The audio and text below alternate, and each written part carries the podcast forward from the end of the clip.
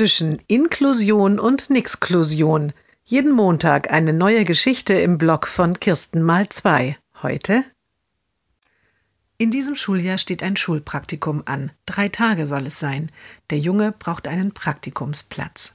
Die Mutter bespricht mit ihm, was ihn interessiert und hängt sich ans Telefon. Denn selber kann der Junge solche Telefonate nicht führen. Sie landet bei einer kleinen Firma, die von drei Partnern gleichberechtigt geführt wird. Wir nehmen nur Praktikanten ab 18, sagt ihr einer der Chefs, den sie erreicht. Ach, das ist ja schade, antwortet die Mutter. Warum denn? Das weiß ich, ähm, wenn ich ehrlich bin, auch nicht genau. Da müsste ich mal die anderen fragen. Und außerdem, wir haben überhaupt keine Erfahrung mit Menschen mit Behinderung. Das muss kein Nachteil sein, lacht die Mutter. Dann erzählt sie ein bisschen von ihrem Sohn. Sie verabreden, dass die Mutter am nächsten Tag noch einmal anrufen soll. Als sie den Chef wieder am Telefon hat, sagt dieser, ich habe mich noch einmal mit meinen Partnern besprochen. Wir konnten uns beim besten Willen nicht mehr daran erinnern, warum es uns immer wichtig war, dass unsere Praktikanten 18 sind.